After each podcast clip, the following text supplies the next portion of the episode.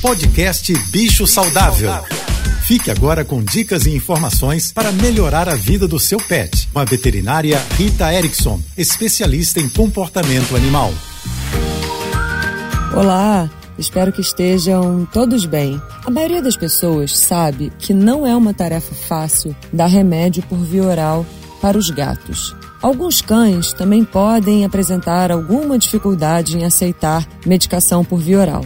Tudo depende do tipo de medicação, se é uma formulação líquida ou cápsula, comprimido, se é amarga. Algumas apresentações veterinárias já vêm palatabilizadas, isso é, vêm com um sabor interessante, sabor de carne, sabor de peixe. Mas mesmo quando a ideia é o animal comer, aceitar bem a medicação, nem sempre a realização é bem feita. E o ideal é que a gente acostume, habitue os animais desde pequenininhos. Como os gatos são mais desafiadores, vale a pena falar um pouquinho aqui dos gatos. Uma ótima maneira de habituar o gato a ser manipulado e a aceitar a medicação pela boca é desde pequenininho, quando ele é um filhotinho e chegou na sua casa, você colocar coisas na boca dele. Mas para ele não ficar chateado e a gente também não ficar dando medicação à toa, a gente usa petiscos ou até mesmo pedacinhos de alimento úmido. Dessa forma, o animal acaba aceitando aquela manipulação que é um pouco desagradável, mas o que vem em seguida é muito prazeroso: um petisco ou um pedacinho de alimento úmido.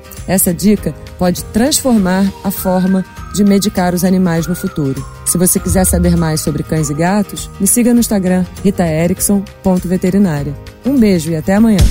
Você ouviu o podcast Bicho Saudável.